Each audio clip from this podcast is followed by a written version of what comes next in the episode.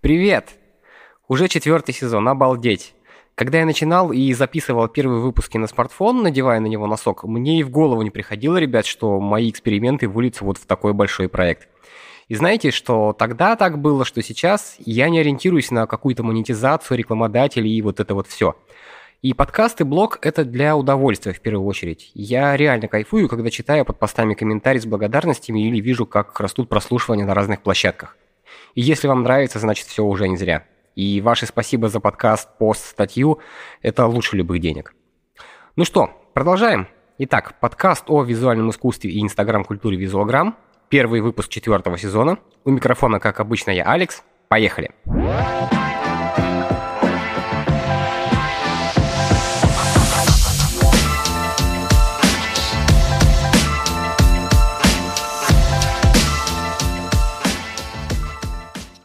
Для этого эпизода я отобрал 7 аккаунтов наимоднейших художников, на которых уже подписана вся арт-тусовка, к обязательно нужны присоединиться и вам.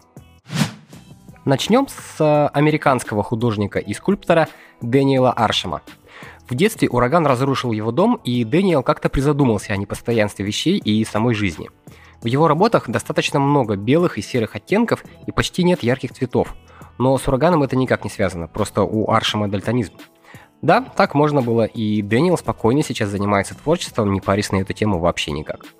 Он много работает с гипсом, создавая так называемые скульптуры обманки. Например, немало его работ показывают гипсовую имитацию складчатого занавеса или просто ткани, выступающей из стены и при этом скрывающей что-либо. Это может быть надпись, предмет мебели или даже человеческая фигура. И знаете, должен отметить, что эти объемные арбисы выглядят ну очень натурально. Также у Аршама есть разрушающиеся гипсовые и бетонные работы. Одежда с прорехами, автомобили с дырами, части тела с глубокими ожогами, ну и тому подобные штуки. И вот здесь-то офигеть как четко прослеживается влияние истории с ураганом из его детства. Следующий у нас японец Такаси Мураками. Не путайте с Харуки или Рю Мураками, которые писатели. Этот товарищ делает практически все – без проблем берется за картины, анимацию, фэшн, дизайн, граффити, керамику и так далее по списку. Его работы выделяются в основном яркими красками и простыми геометрическими фигурами. И если даже он изображает не аниме, то все равно в его работах сквозит этакая мультяшность, что в итоге дает максимально инстаграмные фоны. Кстати, еще Мураками работает с комиксами и традиционными японскими техниками вроде шелкографии, используя супер плоский стиль изображения. Правда, у себя в инсте он постит далеко не свои проекты, а селфи и фотки с различных мероприятий, на которых бывает. Ну, главное, чтобы курсы и марафоны желаний проводить не начал. Следующим в моем списке идет аргентино-испанский художник Филиппе Пантоне, который известен своим загоном не давать фотографировать свое лицо. Аргументирует он такое поведение желанием, чтобы люди фокусировались на его искусстве, а не на внешнем виде. Уж не знаю, что у него там с лицом, но фишка работ Филиппе сочетание ярких цветов и ломаных геометрических линий. Ничего не напоминает вам? Ладно, не гадайте, так любили рисовать рекламу персональных компьютеров на заре их популярности.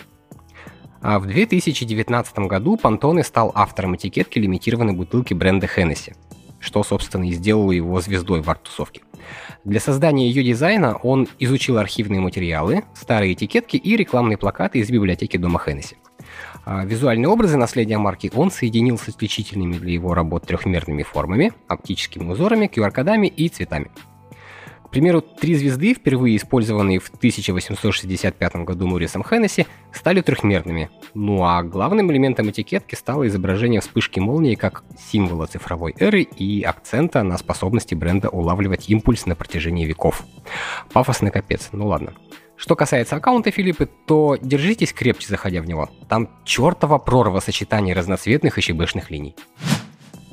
Отправляемся в мой любимый Китай, потому что у нас на очереди Ай Вейвей, оппозиционный китайский художник и архитектор, известный не только своими работами, но и тем, что его постоянно прессуют власти. А с ними в Китае лучше не шутить. Как-то раз Вейвей избили полицейские за то, что он помогал в расследовании коррупции, которая вскрылась после изучения обстоятельств землетрясения в Сычуане. А потом его вообще повязали по подозрению в двоеженстве и экономических преступлениях. Короче, и вообще не самый простой чувак. Ай Вейвей создает городские скульптуры и инсталляции, которые можно увидеть в разных городах мира. А один из самых больших проектов, к которому он имел отношение, это Пекинский национальный стадион «Птичье гнездо», тот самый, где сейчас проходят Олимпийские игры. В инсте ВВ, само собой, не только его работы и селфаки, но и кадры уличных акций полицейских разгонов. Опять Штаты, потому что у нас здесь американский художник и скульптор Брайан Доннелли, который работал на Дисней и, возможно, поэтому состоялся больше как автор мультяшных персонажей. Брайан использовал в качестве холстов уличные рекламные стенды, лайтбоксы и телефонные будки. Да, они еще существуют и даже в вашем городе, вы просто об этом не знаете. Персонажам на фото он заменял лица нарисованные черепа с костями и крестиками вместо глаз. Так он якобы принижал значимость брендов. Но вот парадокс. Этот стиль, наоборот, привлек к нему другие бренды, и Брайан уже успел создать коллаборации для MTV, Nike, Uniqlo и других.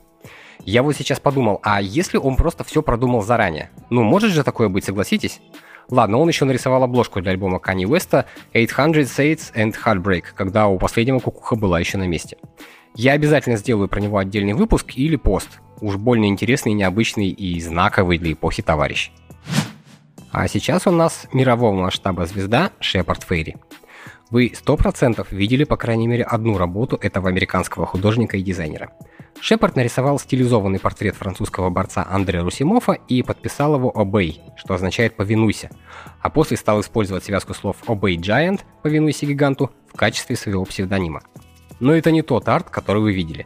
Работа, о которой я говорю, это плакат в стиле поп-арт с Бараком Обамой и подписью Hope, который Шепард создал во время предвыборной кампании Обамы. Про Ферри сняли неплохую документалку, которая так и называется «Obey Giant». Ее вполне можно посмотреть, и она, по-моему, даже на YouTube в свободном доступе валяется. Но лучше, конечно, попасть на его выставку. Мне довелось как-то это сделать в Москве, и, должен сказать, прям впечатляет.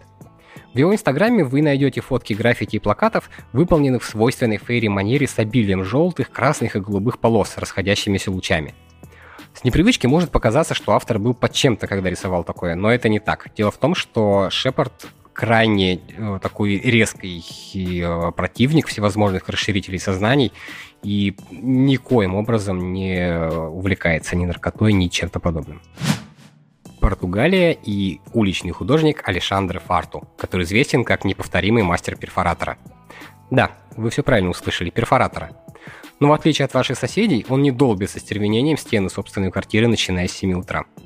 Его работы – это выщербленные с помощью дрели кирпичи и штукатурка.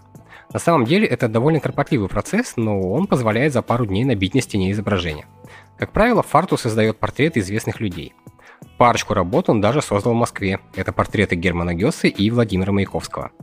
Александра очень любит кататься по выставкам, но он не везет с собой свои работы, а выдалбливает их прямо на месте.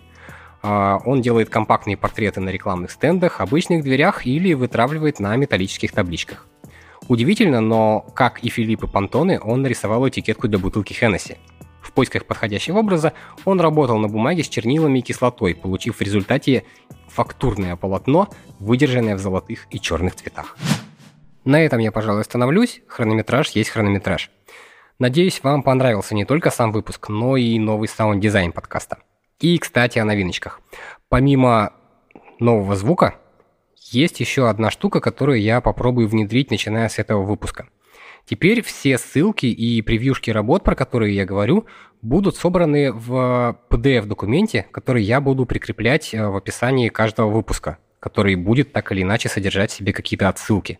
Чтобы вы не рыскали в э, Гугле там, или в Яндексе в поисках вот этих всех ребят, про которых я рассказываю, а могли сразу же открыть этот документ и там перейти по гиперссылкам, либо посмотреть все работы, про которые я говорил, уже прямо в документе. Вот. Ну а если кому-то интересно побольше узнать, то все это будет в моем блоге во ВКонтакте – там много всего интересного, загляните как-нибудь, не пожалеете. Предыдущие сезоны подкаста можно найти на всех аудиоплощадках. Это Apple Podcasts, Яндекс.Музыка, Google Podcasts, Spotify, CastBox и прочих. Слушайте где хотите. Ну и, собственно, все. До встречи в следующем выпуске.